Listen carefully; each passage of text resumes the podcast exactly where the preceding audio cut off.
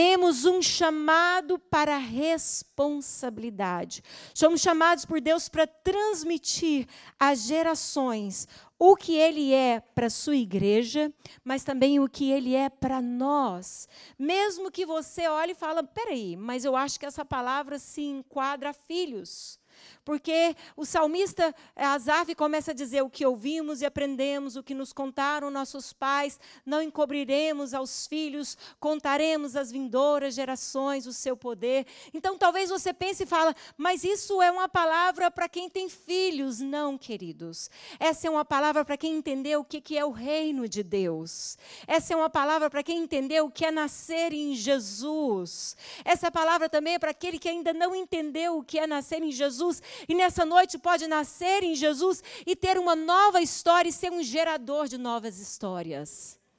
Porque todo aquele que entendeu Jesus, todo aquele que recebeu Jesus no seu coração, ele nasceu da morte para a vida.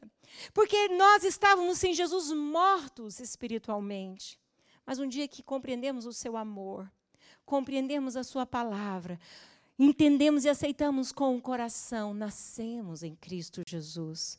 Mas quando nascemos em Cristo Jesus, nascemos com a responsabilidade de levá-lo por onde quer que formos. Ele diz: Eis que estou convosco todos os dias até a consumação dos séculos. Então, quando você entregou a sua vida para Jesus, eu quero te dizer que ele já havia entregado a dele por você. Quando você pensou no amor dele, entendeu o amor dele por você, eu quero dizer para você que ele já tinha te amado antes, ele já tinha pensado antes em você e ele tinha assumido aquela cruz antes no seu lugar, dizendo: um dia ele vai me encontrar em tal lugar, em tal hora, ele vai entender o meu amor, eu vou redimi-lo, eu vou levantá-lo, eu vou dar a ele uma responsabilidade de ser uma referência na geração em que ele vive e para gerações que ainda virão. Deus nos chamou para a responsabilidade, mas Deus preparou um, um, piso, vamos dizer assim, Deus preparou uma rota para que nós caminhássemos por ela. Nós temos falado que esse é o ano da nossa. Quem tem, tem quem lembra qual que é o nosso ano? Hum, como que é, gente? Uma. Então, uma história inabalável, uma vida inabalável, um povo que entende aonde está sendo edificado. Amém? Um povo que compreende que essa rocha inabalável se chama Jesus Cristo. E porque ele é a rocha inabalável, nós estamos aqui hoje, mas eu quero ler novamente esse texto para você e quero refletir com vocês alguns pontos. Ele diz: "Escuta, povo meu, a minha lei. Presta atenção às palavras da minha boca. Eu vou falar com vocês em parábolas. Uma outra tradução na linguagem de hoje, ele diz: Eu vou falar um, alguns provérbios, alguns conselhos para vocês. E publicarei enigmas dos tempos antigos. Eu quero contar para vocês histórias que Deus agiu no passado de uma forma sobrenatural e vai continuar usando. E o que nós ouvimos e aprendemos, o que nos contaram nossos pais, não encobriremos a seus filhos. Contaremos a vindouras gerações os louvores do Senhor, o seu poder e as maravilhas que ele fez. Mas aí no verso 5 ele diz: Ele estabeleceu um, um testemunho em Jacó. Mas quem foi Jacó? Talvez você nunca ouviu a história de Jacó. Jacó foi filho de Isaac. E Jacó nasceu junto com. Quem chamava o irmão dele, gente? Isaú era, era filho gêmeos. E aí, quando Isaac está ali no ventre, ele já guerreia com o irmão, sabe, irmãos? E, ou melhor, quando Jacó estava no ventre. E sabe o que aconteceu? Quando Jacó nasceu, ele nasceu agarrado no calcanhar de Isaú, seu irmão. E o pai, a mãe, colocou o nome dele de Jacó. Sabe o que significa Jacó? Trapaceiro. Meu filho, você quis nascer primeiro, meu filho. Quase que você deu um jeito. Quase que você nasce primeiro que Isaú. Desde o ventre, Jacó guerreava. Mas Jacó recebeu essa identidade de que ele era trapaceiro. E ele cresceu com isso. E, na verdade, ele deu uns bola fora mesmo. Porque quando chegou a hora do pai da bênção de, de primogenitura, o pai estava prestes a morrer. A bênção de primogenitura era dada para o filho primeiro, o que nasceu primeiro. Então, essa bênção deveria ser dada a quem? Isaú, que nasceu primeiro. Mas um dia, Isaú estava no campo, trabalhando, e Jacó estava fazendo uma comida em casa gostosa. Isaú chegou do campo, sentiu o cheiro daquela comida gostosa e falou para Jacó: Jacó, me dá aí um prato dessa comida. Jacó chegou nele e deu um jeitinho e falou: Eu te dou um prato da minha comida se você me vender o direito de primogenitura. Eu quero a bênção do meu pai nasci junto com você mesmo? É mais ou menos isso que ele quis dizer. Nós nascemos no mesmo na mesma hora. Eu também tenho direito dessa bênção de primogenitura. Você vende ela para mim? Sabe o que Isaú falou? Do que me vale essa bênção de primogenitura, Jacó? Me dá aí esse prato. O irmão entrou nessa. Desprezou o direito de ser abençoado pelo pai e de abençoar gerações. Jacó mesmo com aquela identidade ainda que precisava ser transformada, ele entendeu que Deus é quem abençoava. E chega os dias do seu pai falecer, estava prestes a morrer. A mãe dá um jeitinho, fala: Jacó, você quer mesmo a bênção? Corre e vai na frente. Corre, porque senão seu pai vai dar. Eu estou resumindo a história, tá, irmão? Depois você pode ler. E Jacó vai e se faz de irmão Isaú. E o pai estava cego, velhinho já o pai tenta sentir o cheiro, mas como ele, ele tinha vestido uma, uma roupagem de, de, de animal, para que parecesse o irmão que estava no campo, o pai não conseguiu ver direitinho e pensou que era Isaú. E abençoou Jacó. E Jacó, resumindo a história, depois disso, quando volta o irmão, o irmão fica bravo, gera uma briga em casa. Porque o irmão, embora tivesse desprezado o direito de primogenitura, ele também queria, porque isso envolvia herança, envolvia muitas coisas. O irmão fica bravo e Jacó foge, porque senão o irmão o mataria por, por conta disso, pelo que ele fez. Jacó foge, passa-se anos. Jacó é tratado por Deus. Deus trata Jacó através do sogro. E é uma história muito interessante, porque ele trabalha sete anos para ter uma esposa. E no dia do casamento, o sogro mente para ele dar outra filha para ele. E ele fica muito triste, ele é enganado. Aí ele entra e conversa com o sogro. O sogro falou: Ok, trabalha mais sete anos que eu te dou agora, sua esposa. E ele trabalha 14 anos para esse sogro. Ele é enganado, ele sofre. Mas chega um dia e mesmo assim a graça de Deus o acompanhou, ele prosperou, mas chega um dia que Deus fala para ele: Jacó, eu quero que você volte, eu quero que você conserte com seu irmão. E Jacó teve que voltar, irmãos, para consertar aquela história que ficou mal feita lá com o irmão dele, quando ele enganou o irmão dele e fugiu. Só que quando Jacó volta para consertar com o irmão, presta atenção nisso. Jacó sabia que ele corria risco de vida. Jacó manda todo mundo ir na frente e Jacó fica sós com Deus. Sabe onde? Em Peniel. É onde ele luta. E ele ali na luta com Deus, ele fala: Deus me abençoa, Deus me abençoa, Deus me abençoa. E o anjo fala para ele: me solta, já parou por aqui a briga. E ele agarra no anjo e fala: Eu não te solto enquanto não me abençoares. E sabe o que Deus diz para ele? Você lutou e prevaleceu. E agora já não chamas mais Jacó, mas Israel. Deus mudou a sorte daquele homem que até então era trapaceiro. E agora esse homem que teve um encontro genuíno com Deus, ele volta, se reconcilia com o seu irmão e vive uma linda história, porque é dos descendentes de Jacó que vê as doze tribos de Israel. Não é, gente? Então, só analisando um pouquinho história para a gente entender, ele estabeleceu um testemunho em Jacó. Instituiu uma lei em Israel e ordenou a nossos pais que os transmitissem a seus filhos a fim de que a nova geração os conhecesse, filhos que ainda hão de nascer se levantassem e, por sua vez, referissem aos seus descendentes, para que pusessem em Deus a sua confiança e não se esquecessem dos feitos do Senhor, mas lhe observasse os mandamentos, e não fossem como seus pais, geração obstinada, rebelde e de coração inconstante, cujo espírito não foi fiel a Deus. Então a gente vê que Deus transformou a história de Jacó, amém? Deus moveu através desse povo, fez coisas maravilhosas, eles tomaram posse da herança do Senhor, viveram as promessas do Senhor. Mas passou-se gerações, sabemos que Jesus veio da raiz de Davi, não é isso, queridos? Sabemos que veio a geração ali de um povo que amava a Deus no passado e também Asaf. Asaf era um adorador, um homem que amava a Deus, um homem que escreveu muitas reflexões profundas, e essa é uma das que me chamou muita atenção sobre a responsabilidade, o chamado à responsabilidade. Ele fala da história dos antepassados, Jacó, que Deus transformou e abençoou. Isso nos traz, nos traz a convicção de que Deus muda qualquer história, amém? Que Deus é Deus que levanta qualquer homem e muda e abençoa, amém?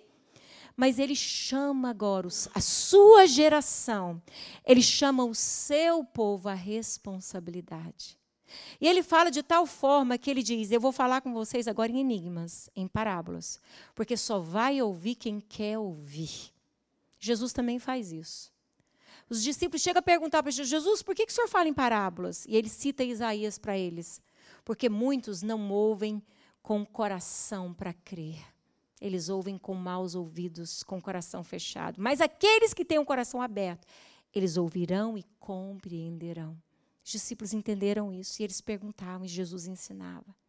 E nessa noite eu quero dizer algo para vocês. Você precisa parar para ouvir o que o Espírito Santo tem para dizer hoje à noite.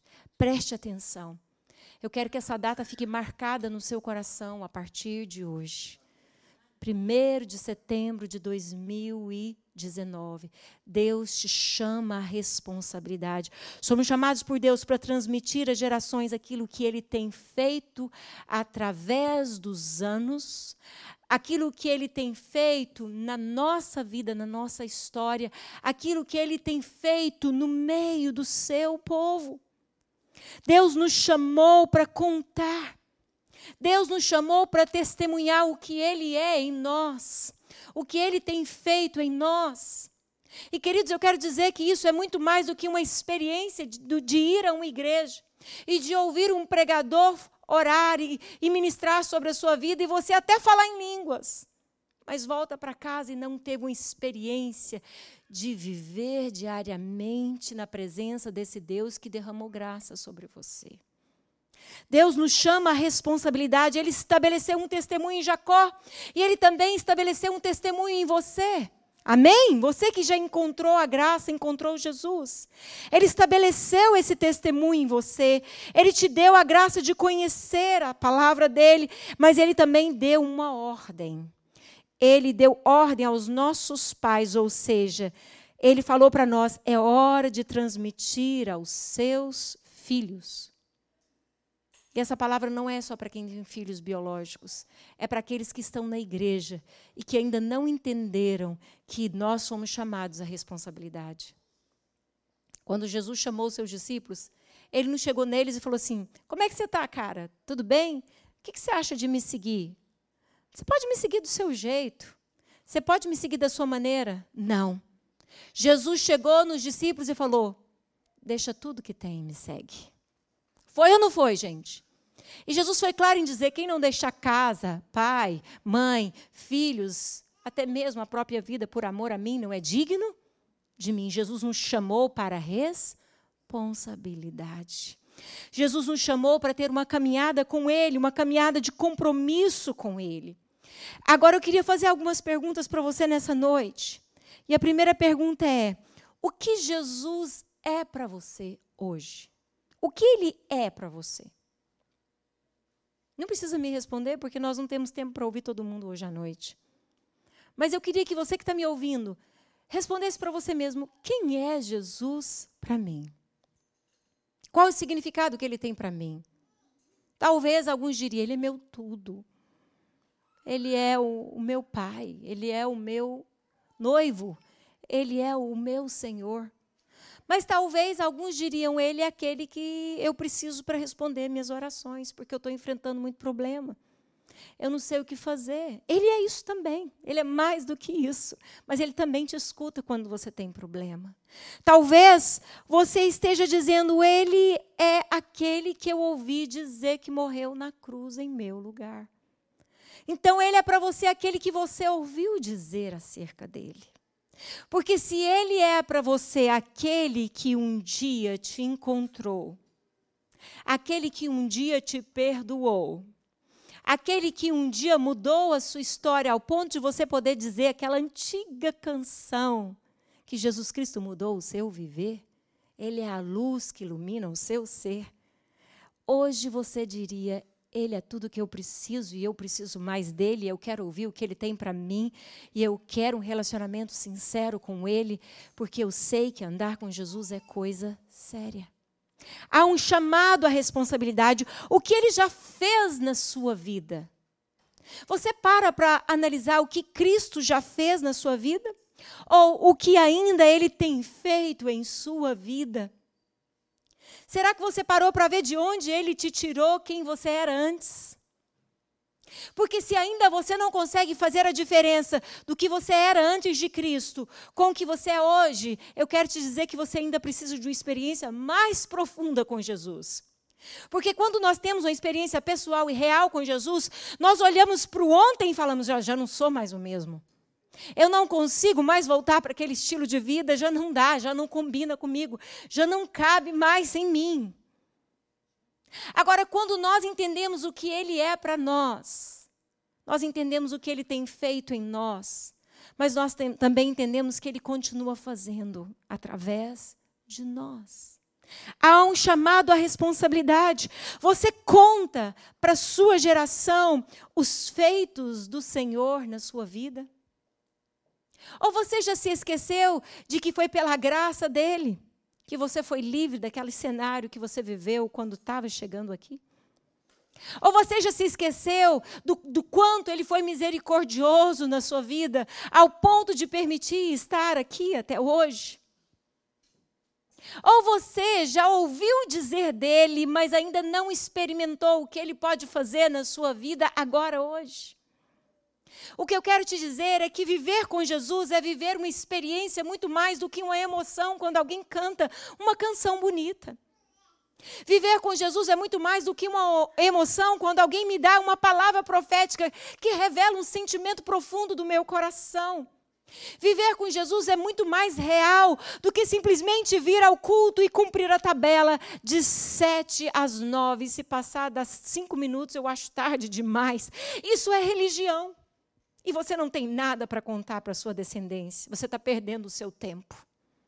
Viver com Jesus é viver em novidade de vida, onde eu entro e eu sei que eu estou vindo aqui porque eu decidi gastar esse dia de domingo buscando mais da presença dEle. Ele tem mais para revelar para mim, eu tenho mais para me conhecer acerca de quem eu sou diante dEle, o quanto eu ainda preciso mudar, do quanto eu preciso da vida dEle dentro de mim. Quando nós experimentamos quem Ele é, é quase que inevitável não contarmos para aqueles que estão do nosso lado. Quando Deus falou isso comigo, eu estava no ano de 2017 e eu vivi uma decepção muito grande no ano de 2013. Então eu estava no processo de reavaliação da minha vida pessoal. Eu estava no processo de reavaliação: o que, que vai ser da minha vida agora? Quais são os planos que o Senhor tem para mim, Jesus? Mas à medida que eu olhava para aqueles pré-adolescentes, à medida que eu olhava para aquele cenário, o Espírito Santo veio dizendo algo para mim, filha, eu te chamei a responsabilidade. Nós vivemos no meio de uma geração que está muito acostumada a dar desculpas. Nós vivemos no meio de uma geração que dá desculpa de eu estou assim e eu vivo assim porque um dia alguém fez isso e isso comigo. Nós vivemos no meio de uma geração onde estão vivendo centralizado no que eu sinto, no que eu penso e no que eu quero. Eu quero te chamar, minha filha, a olhar não só para o que você viveu, mas porque eu vivi por você na cruz. Eu quero te chamar, minha filha, a olhar para esses que estão do seu lado e entender que a sua vida na presença do Senhor reflete na vida deles. A igreja precisa entender isso. Você que tem um filho, talvez é uma mãe solteira, eu quero te dizer: Deus te chamou a responsabilidade como mãe solteira. Você que é um homem que viveu o divórcio e viveu uma situação dolorosa na sua vida é, emocional e conjugal, quero dizer que Deus te chamou a responsabilidade também. Você que viveu uma decepção financeira, alguém te roubou e você hoje está lutando para se levantar financeiramente, isso te abalou, abalou a sua estrutura, eu quero te dizer que Deus te chama a responsabilidade também. Mas nós vivemos no meio de uma geração que para para dizer eu estou assim porque alguém fez isso comigo. Eu decidi viver assim, miserável, murmurando, reclamando da vida, porque alguém me decepcionou. Isso mostra que o homem está vivendo em prol de si mesmo. Isso está mostrando que o homem está vivendo para si mesmo. Isso está mostrando que o homem, embora esteja na igreja, porque eu, como pastor, escuto muito isso, as pessoas não entenderam o que é ter a vida de Cristo dentro delas. Hoje de manhã nós lemos isso em 1 Coríntios, capítulo 2. Seremos atribulados, perseguidos. Fomos ou não fomos?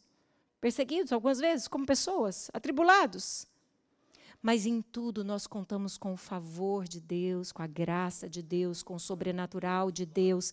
Mas nós vivemos e sofremos sequelas de pais dos anos 60 que não assumiram a responsabilidade de serem testemunhos dentro de casa. E eu ouvi muitas filhas chorando, e preste atenção no que eu vou falar. Filhas dizendo: Eu queria que a minha mãe fosse mãe, e não que minha mãe entrasse no meu guarda-roupa e quisesse vestir as mesmas roupas que eu visto. Eu queria que minha mãe fosse mãe e não desse uma de adolescente, mas entendesse a crise que eu estou vivendo, as dificuldades que eu estou vivendo e me abraçasse e me amasse. Eu já ouvi filho dizendo: Eu queria que meu pai fosse pai que aceitasse a posição que ele tem e não quisesse dar um de jovem e respeitasse a minha mãe e cuidasse da minha mãe. Nós vimos reflexos de gerações irresponsáveis. E eu vivi isso. Eu sei o que é isso. De gente que conhece, mas não vive. De gente que prega, mas não vive. De gente que fala, mas não experimenta. Deus nos chama à responsabilidade. Deus quer que nós tenhamos experiências com Ele, mesmo na dor, mesmo na perda, mesmo na dificuldade. Deus te chama à responsabilidade. Quantos pais, quantas pessoas estão se perdendo nesse país dizendo eu estou dando um futuro melhor para o meu filho? Como se filho precisasse de dinheiro. O que ouvimos e aprendemos, o que contaram os nossos pais espirituais, pai Abraão, pai Jeremias, Neemias, um reconstrutor e tantos outros. O que ouvimos e aprendemos na palavra de Deus, através de pais espirituais que Ele tem colocado na nossa vida hoje também, homens de Deus, que vêm aqui, ministra, que estão aqui trabalhando, trazendo maná, a palavra de Deus para nós, o que ouvimos e aprendemos, o que contaram nossos pais, não vamos encobrir. Nós vamos sentar, nós vamos conversar sobre isso. Nós vamos chamar aquela palavra, aquela pregação para o bate-papo da mesa, para a minha conversa no trabalho. Quantas vezes você lembrou da pregação da semana passada, no decorrer da semana? Conversando com as irmãs, eu lembrei várias vezes, falei, o processo, o processo. Tem o processo. Às vezes a gente fica só na estrutura. A gente precisa entender o processo para viver o propósito. Às vezes nós estamos acostumados com a vida religiosa e achamos que isso basta. Não, queridos, não basta. Jesus não nos chamou para sentarmos num banco da igreja e gostarmos do louvor e gostarmos das pregações e recebermos orações e voltarmos para casa sem levar o sentimento de que eu sou responsável pela minha comunhão com Deus. Eu sou responsável pela minha vida com Deus, mas eu também sou responsável por esses que Deus colocou do meu lado. E eu chamo a responsabilidade para mim. É muito sério o que eu estou dizendo hoje à noite.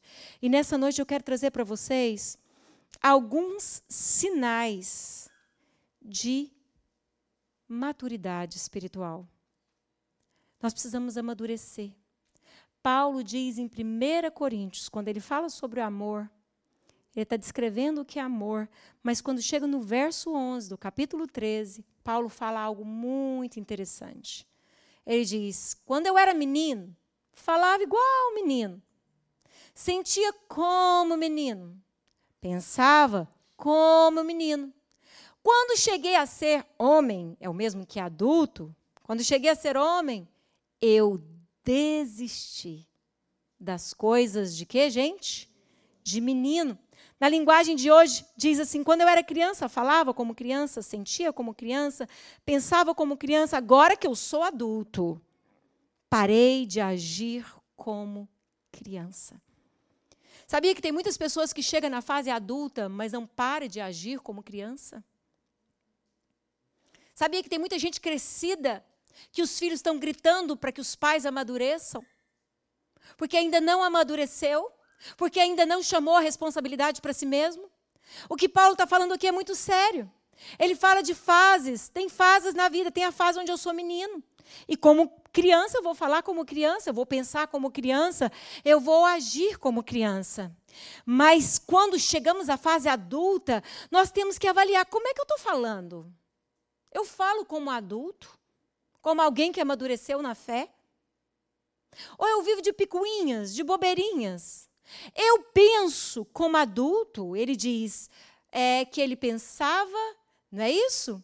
Falava, sentia e pensava. Agora vamos colocar isso na fase adulta. Será que eu falo como adulto, eu sinto como adulto agora e eu estou agindo como adulto? Quantas vezes nós vemos reações infantis? Reações infantis no meio do convívio da igreja, que é uma família. Quantas vezes você na sua casa, você dá crise infantil, de bater a porta, de gritar com seus filhos, de ai, descabelar. Você é que tem que desistir de ser criança, de pensar como criança, de agir como criança, de ter emoções de criança. É hora de chamar a maturidade para você. Cristianismo é responsabilidade. Cristianismo é viver com Deus. Eu me lembro uma história que eu acompanhei de perto de um casal que ia para as noitadas e tinha um, um, um Fiat, um Fiat antigo, e colocava um forrozão, um barulhão dentro daquele Fiat. E colocava os meninos para dormir naquilo. E passava naquele barzinho ali ó, a noite toda, bebendo todas, bebendo todas, e mais alguma. E os filhos lá naquele barulhão, mas cansado, só queria colo de pai. Só queria amor de pai. Nada mais. Mas o que acontecia? Os pais estavam lá tomando todas e mais alguma. Aí, na madrugada, depois que já não tinha mais condições, desligava aquele sonzão, voltava para casa. E no outro dia acordavam vomitando tudo, sem dinheiro para comprar os, os objetos escolares da criança, que a escola começaria, brigando com a esposa. Depois os filhos se revoltaram, e os pais diziam: O que, que eu fiz? O que, que eu fiz? O que, que eu fiz para Deus para merecer isso? Sabe, queridos, nós estamos dentro da casa do Senhor, da igreja. Nós estamos ouvindo a palavra do Senhor e temos ouvido a palavra do Senhor, temos aprendido a palavra do Senhor. Precisamos deixar as coisas de menino. Precisamos pensar, sentir, mas também agir como adultos como alguém que está ouvindo a palavra de Deus e que está levando os princípios de Deus a sério. Andar com Deus não é brincadeira. Andar com Deus é comprometimento. Andar com Deus é levar aquilo que Deus tem feito na minha vida como um testemunho vivo de quem Ele é e do que Ele pode fazer em mim, Ele também pode fazer em você. O mesmo Deus que me consola pode te consolar. O mesmo Deus que me fortalece pode te fortalecer. O mesmo Deus que me cura pode te curar. O mesmo Deus que me envia pão em dias de escassez, Ele também te envia pão em dias de escassez. Mas é necessário você aprender a ouvir a voz de Deus e dobrar os seus joelhos e depender de Deus. Chamar a responsabilidade para você. De ter um relacionamento pessoal com Deus.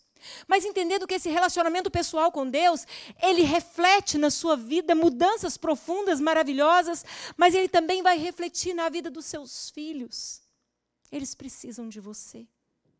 Seus filhos, que são filhos biológicos, mas daquele que Deus colocou para trabalhar do seu lado.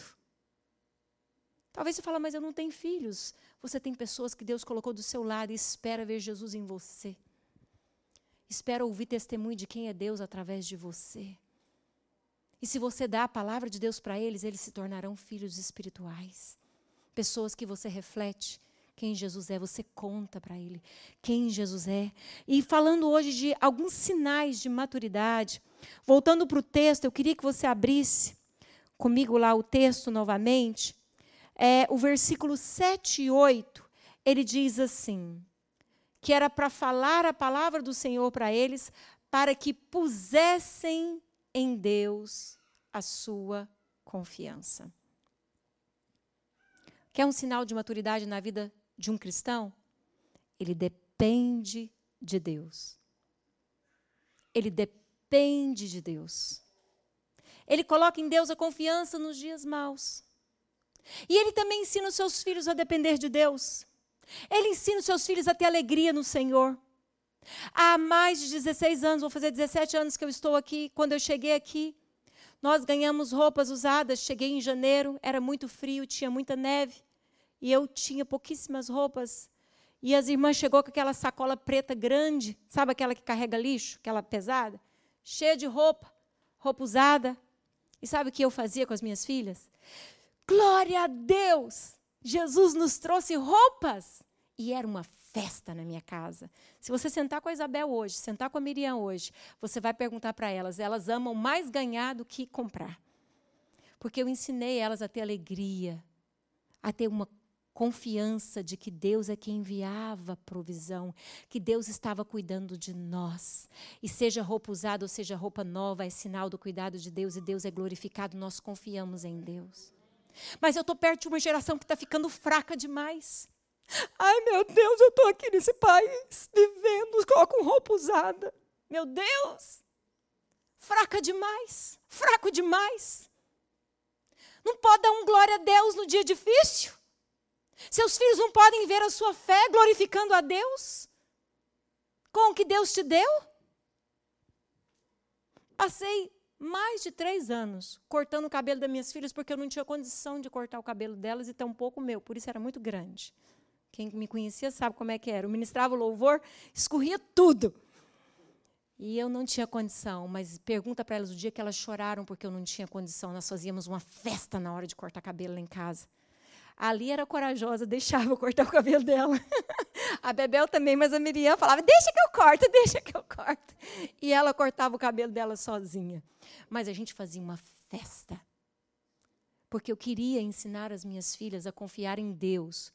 Quando a gente tinha pouco, mas quando a gente tinha muito também. Quando tinha dinheiro para ir lá no Seven Lot, perto da rua 5, que era lá que tinha o Seven Lot naquela época, não tinha aqui ainda na Castor.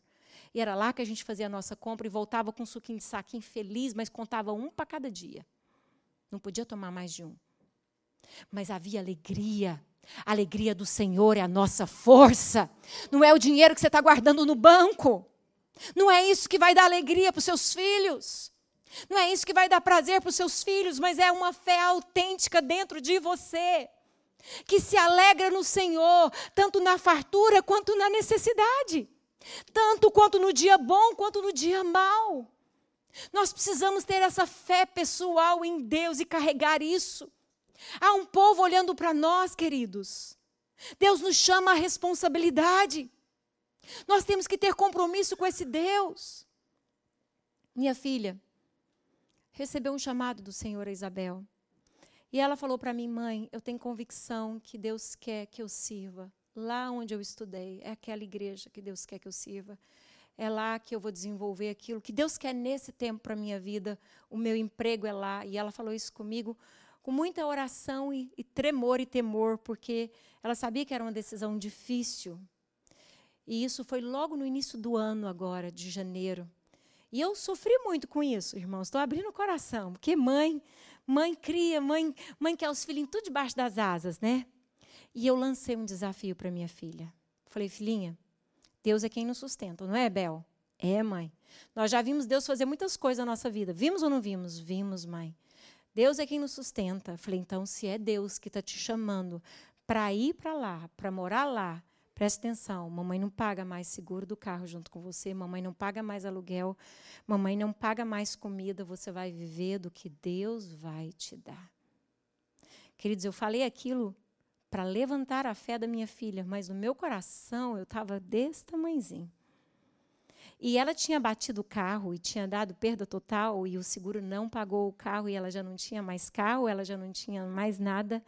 Ela falou: Mãe, creio.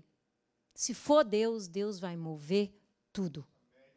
Tudo eu estava tentando ajudar a minha filha a acreditar no Deus de Abraão, no Deus de Isaac, no Deus que nos trouxe há 17 anos atrás, no Deus que nos sustentou até aqui. Eu falei: se é Deus que vai levar minha filha para aquele estado, Deus vai sustentar a minha filha. Confesso a você que meu coração ficou desse tamanhozinho. E ela foi orando, e orando, e não tinha dinheiro para comprar o carro. E Deus abriu as portas e pela misericórdia de Deus, ela comprou o jeepzinho dela, que é jeep bem antigo, 2001. Daqueles bem antigão. Falei, mãe, isso aqui é bom porque eu ando na neve, eu ando. Parcelado. O patrão, que já tinha dado emprego para ela quando ela morava aqui, mas o salário ia mudar quando ela mudasse para lá. Ele falou: não, eu posso descontar tanto e você, eu te empresto e assim a gente faz. E assim aconteceu. Ela comprou o carrinho dela e ela foi para lá. E eu estou lá no congresso do, do, do, encorajamento, ouvindo o pastor Luciano Subirá. E quando eu ouvi, eu pensei, será que eu sou uma, mão, uma mãe má? Poxa, minha filha está lá. O que, que minha filha está comendo, Jesus? Estou contando coração de mãe. Senhor, mas eu chamei a minha filha para andar com o Senhor também. Eu, eu desafiei ela para ir, Senhor.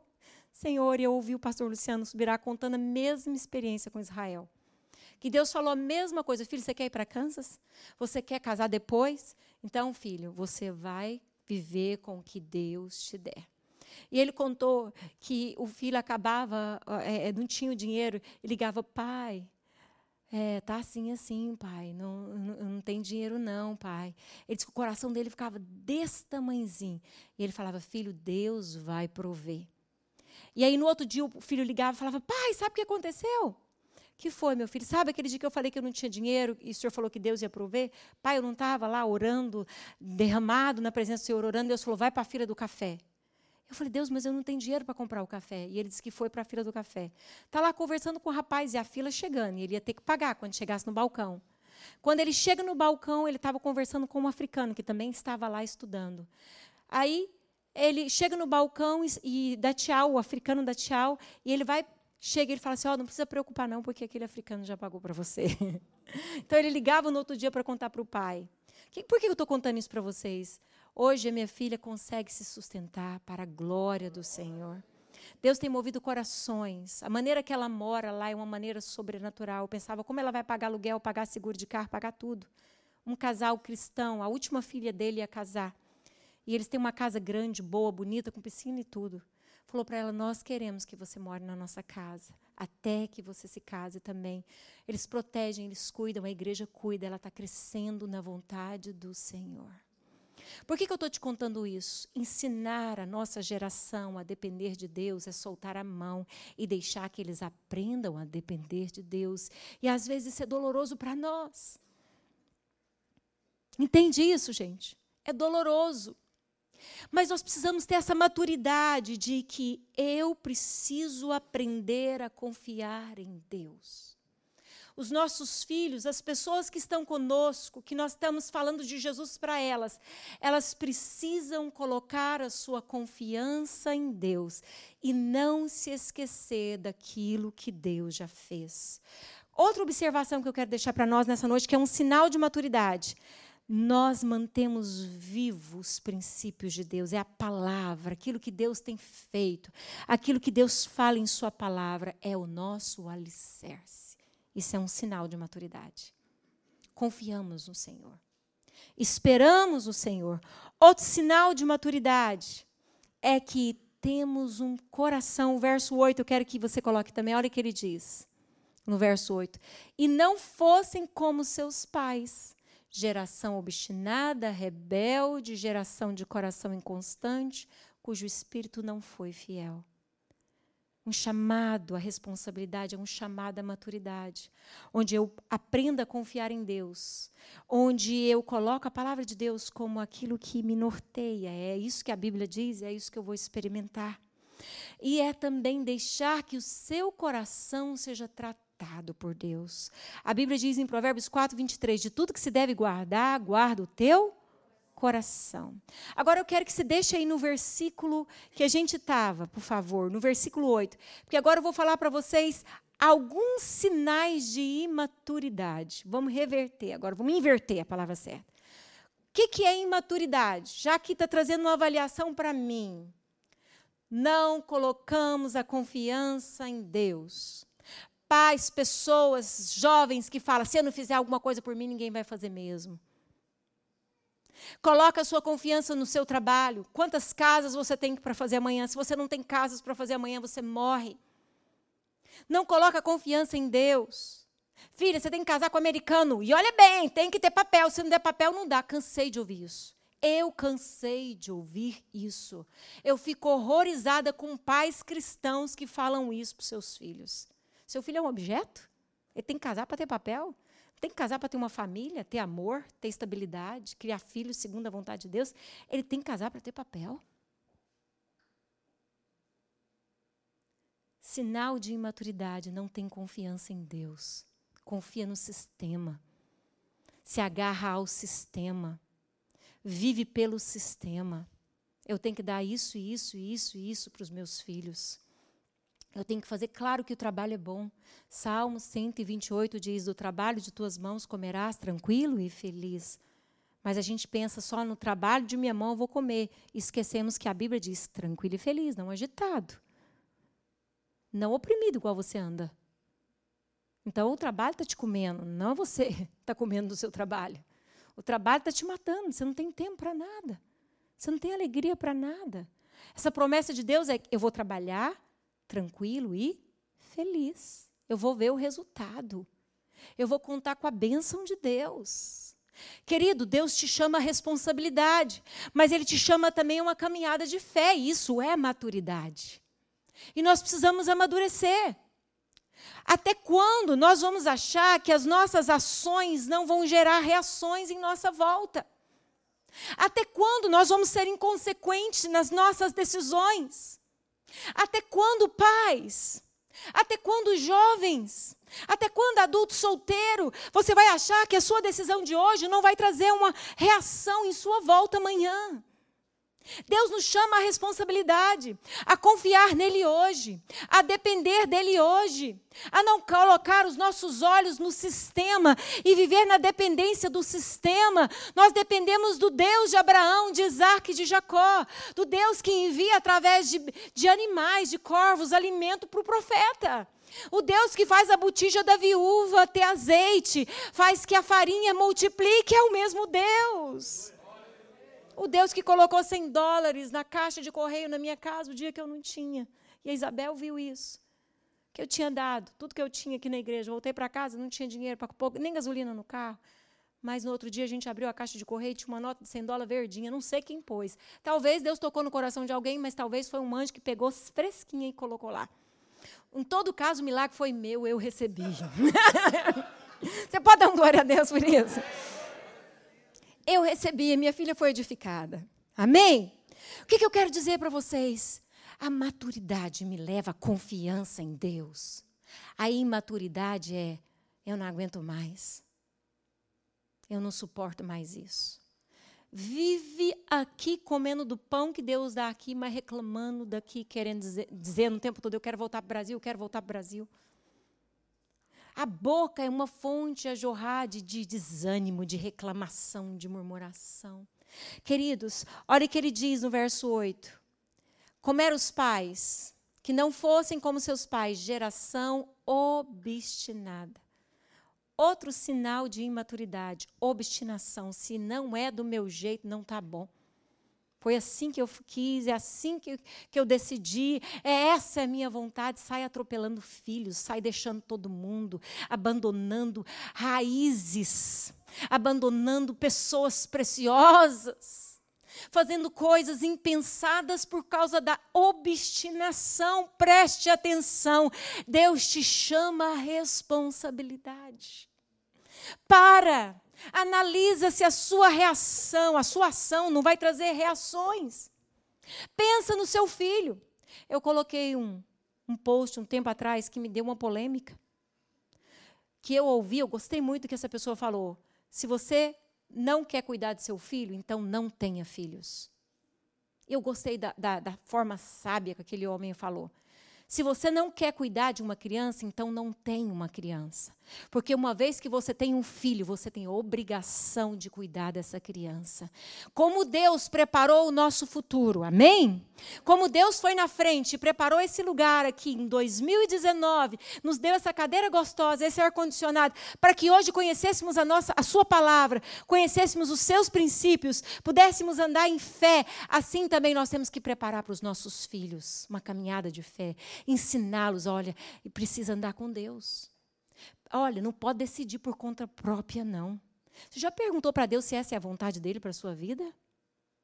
A Bíblia diz em Romanos 12, verso 2, lá no finalzinho, que a vontade de Deus é boa, perfeita e agradável. Você anda fazendo as coisas e você está perguntando para Deus? Seus filhos vê você perguntando para Deus? Seus filhos vê você dobrar os joelhos e orando? Ou você vive do seu jeito, da sua maneira? Deus nos chama a responsabilidade, mas é responsabilidade com Ele, com os princípios dele, com a palavra dele. Os pais no passado ouviram, mas se esqueceram do que Deus fizera, se esquecer do que Deus havia feito. Eles se esqueceram do que Deus tinha para eles. Eles começaram a viver. Depois você pode ler mais à frente, é, em prol dos balaíns, dos deuses daquele tempo. O que, que significava isso? Amor à riqueza, amor aos bens, amor aos prazeres, amor à minha própria vontade. Isso é obstinação, isso é rebelião. Geração de coração inconstante. É um sinal de imaturidade, a inconstância. Se Deus te falou para estar aqui nesse país, foi Deus que te trouxe, por que, que você vive falando que quer ir embora? Então você não quer obedecer a Deus? Irmão, não estou bravo com você. Tá bom? Estou falando que o Espírito Santo falou no meu coração. Não te ouvi essa semana. Talvez você falou isso para alguém. Tem misericórdia de mim. Não fica brava comigo, mas é o Espírito Santo que manda eu te dizer. Se Deus te falou, se Deus é que abriu a porta, é Ele que vai te levar. Calma, aquieta a sua alma. Aquieta. Confie em Deus. Dependa de Deus. Entende? Confia em Deus. Preste atenção na sua ação, porque ela vai gerar reações. E depois, não vem chorar dizendo: Deus, por que, que a situação está assim? Você consultou a Deus antes de tomar essa atitude? Não. Então preste atenção hoje, ainda dá tempo. Há um chamado à responsabilidade. Outro sinal de imaturidade. Eu queria deixar para vocês um espírito que não é fiel a Deus. Tem uma coisa que Deus espera da igreja, dos seus filhos, é fidelidade a Ele. Quando tudo diz que não, mas quando tudo diz que sim também. Quando as coisas acontecem, mas quando as coisas não acontecem. Nós precisamos ter amor por Deus. Amar a Deus não pelo que Ele faz hoje do jeito que eu quero, mas o que Ele já fez lá na cruz, além do que eu imaginava, do jeito dele. Ele morreu na cruz, não simplesmente para me dar um status bom nessa terra, uma posição nessa terra, não. Muito mais do que isso, ele morreu na cruz para perdoar os meus pecados e me dar o direito da vida eterna. Tem coisa melhor do que essa? Deus já pensou no meu futuro, Deus já pensou no seu futuro. Nesses últimos quatro anos eu assustei, porque eu ouvi muitas pessoas chegando do Brasil, mulheres, e dizendo: Eu preciso casar com um americano. Eu levei um susto com isso. E pessoas que diziam para mim: Eu sou cristã. Eu sou cristã. Queridos, você precisa viver debaixo do jugo do sistema? Ou você precisa viver debaixo das promessas de Deus e do propósito que Deus tem para a sua vida? Ah, mas eu quero estar tá legal. Mas você vai negociar algo tão precioso, que é o direito de constituir uma família, debaixo da bênção de Deus? Isso está dentro da igreja, gente. Eu estou falando de coisa séria. Tem gente que ouve a palavra, mas ainda não chegou ao pleno conhecimento da verdade. São meninos. Apóstolo Paulo diz: você é adulto, então pare de pensar como menino, sentir como menino e agir como menino. Agora chegou a hora de chamar a responsabilidade. Pensar como adulto, sentir como adulto, agir como adulto. O que, que a Bíblia me diz acerca disso? O que, que a Bíblia está falando? Somos responsáveis por transmitir as verdades de Deus a essa geração, mas também somos responsáveis para preparar para a próxima geração. Precisamos entender a seriedade disso. Quem esteve aqui ouviu um pouquinho a tia Jo ficou abismado. Foi ou não foi? Com a seriedade que é isso.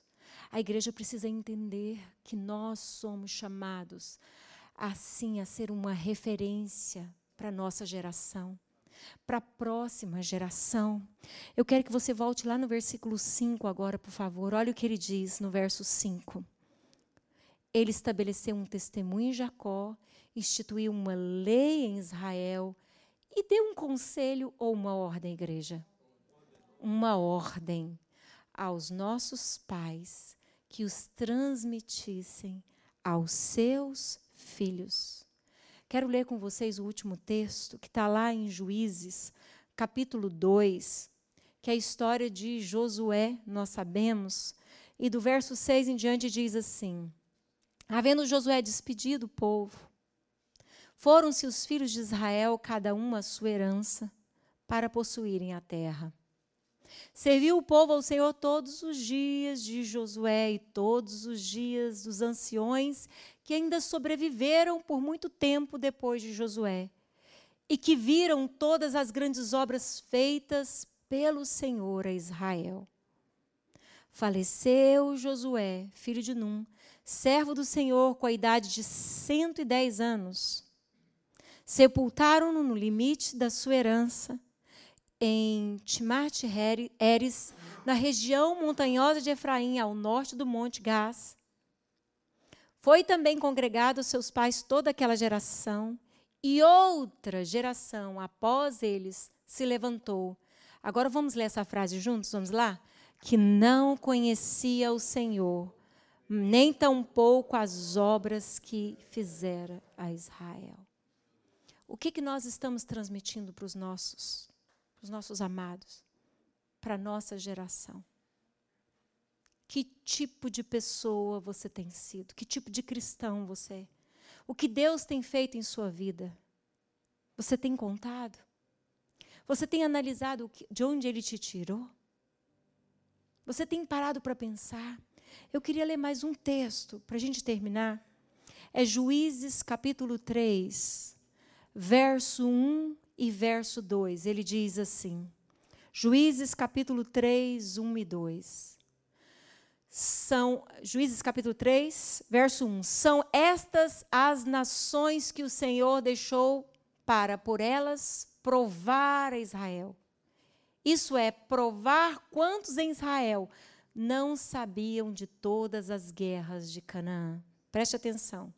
Isso tão somente para que as gerações dos filhos de Israel delas, dos filhos de Israel delas, soubessem, para lhes ensinar o que, gente? Pelo menos as gerações que dantes não sabiam disso. Eu vou ler novamente. Estão somente para que as gerações dos filhos de Israel delas soubessem, para lhes ensinar a guerra, pelo menos as gerações que dantes não sabiam disso. O que eu quero dizer? Nós somos chamados a guerrear, queridos. Nós somos chamados à responsabilidade. Você é responsável por aqueles que você cativou. A primeira frase que eu ouvi e que eu comecei a escrever quando eu me converti, uma amiga chamada Lília me ensinou isso. Tu te tornas eternamente responsável por aqueles que cativa. Uma vez que eu cativo as pessoas, eu crio um relacionamento com elas, eu tenho a responsabilidade de, de dar a ela aquilo que eu tenho, de compartilhar a ela aquilo que eu tenho. Se Jesus é a minha herança, se Jesus é a minha colheita, se Jesus é a minha porção, se Jesus é o meu bem maior, o que, que eu vou dar a essas pessoas? O que Ele é. Eu vou ensinar essas pessoas a viver uma vida de fé. Eu vou ensinar essas pessoas a depender de Deus, a confiar em Deus, a colocar nele a sua confiança, na palavra dele a sua confiança. O que aconteceu em Juízes? Morreu Josué, morreu os anciões, aquela geração cresceu sem conhecer os feitos de Deus. Mas aí Deus permite que os inimigos estivessem ali. E Deus permite, você pode ler o capítulo 3 depois, mas Deus tinha um propósito. E o propósito de Deus é isso. Isso tão somente para que as gerações dos filhos de Israel dela soubessem, para lhes ensinar a guerrear, pelo menos as gerações que dantes não sabiam. O cristianismo é uma batalha. Paulo fala isso em Efésios. Que a nossa luta não é contra a carne, mas é sim contra principados e potestades. O reino das trevas não dorme. O inimigo não está parado. Ou você se posiciona em Deus hoje e aprende a guerrear e ensina uma caminhada de fé para aqueles que estão do seu lado e vivem uma caminhada de fé, ou você vai deixar a sua geração morrer, porque você não chamou a responsabilidade para você. Se queremos ser uma igreja relevante, queremos fazer a diferença nessa nação, queremos ver Deus trazendo pessoas para esse lugar e restaurando famílias, precisamos chamar a responsabilidade para nós. Precisamos aprender a guerrear. E como é que a gente guerreia? Na nossa confiança em Deus, declarando quem Deus é para nós, declarando que Deus já fez por nós. Ebenezer, até aqui nos ajudou o Senhor. Até aqui. Ele nos deu uma estrutura, amém? Mas estamos vivendo um processo onde Ele está trabalhando em nós, para que possamos viver na dimensão do chamado dele para a nossa vida. E eu sei que tem coisas grandes que Deus tem preparado para fazer por intermédio de você, por intermédio da igreja. Deus quer usar você. Deus quer abençoar a sua descendência. Mas Deus te chama a responsabilidade. Pai, você é um testemunho para os seus filhos. Mãe, você é uma testemunha para suas filhas. Minha irmã, você é uma testemunha para aqueles que Deus colocou do seu lado, meu irmão. Você é um testemunho para aqueles que Deus colocou do seu lado. Você chamou a responsabilidade para você, dizendo: Eu quero andar com Jesus, eu vou levar Jesus a sério. Eu vou parar de viver de desculpas. Eu vou parar de viver de coisas do passado. Deus não mudou, Ele é o mesmo ontem, hoje, sempre será eternamente.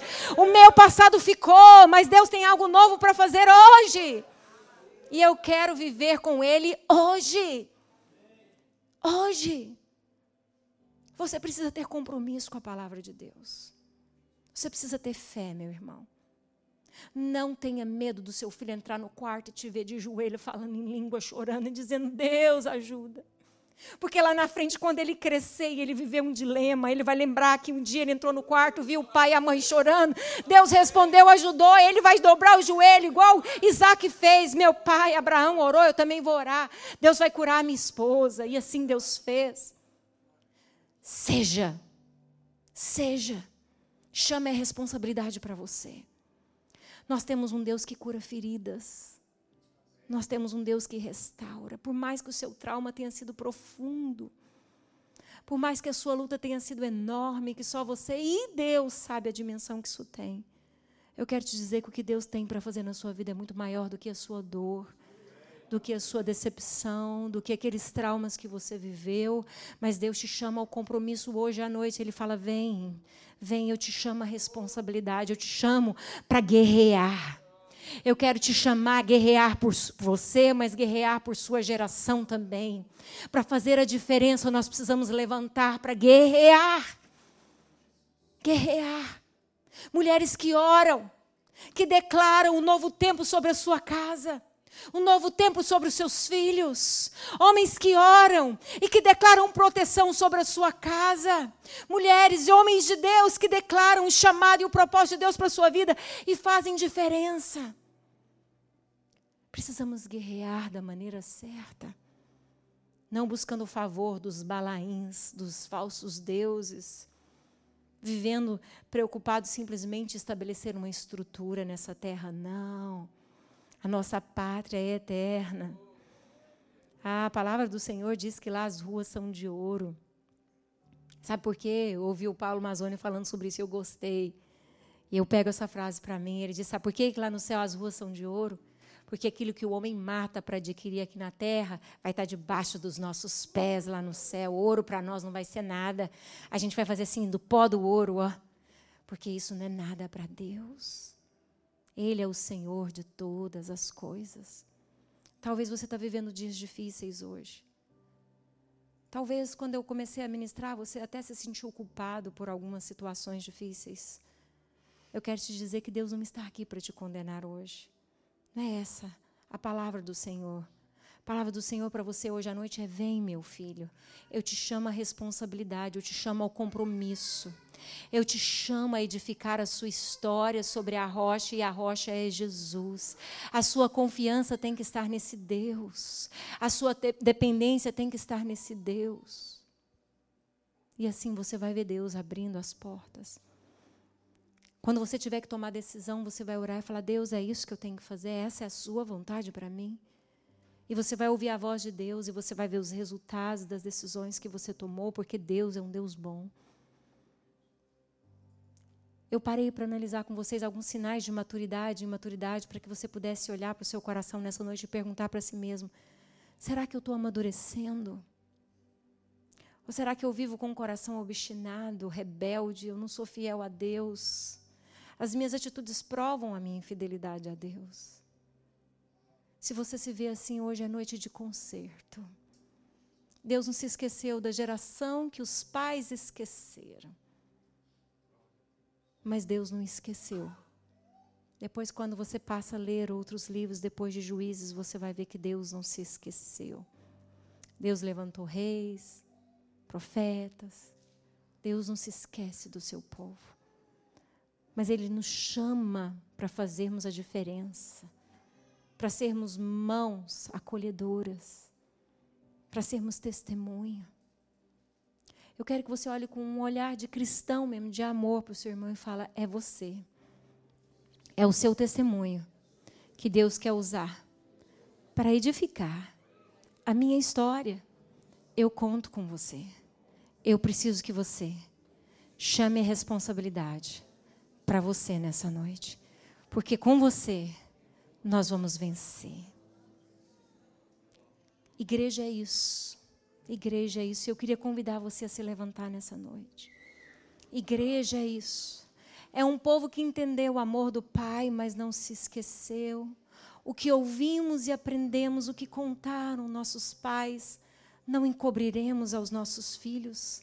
Contaremos às vindouras gerações os louvores do Senhor, o seu poder, as maravilhas que fez. Nós vamos contar.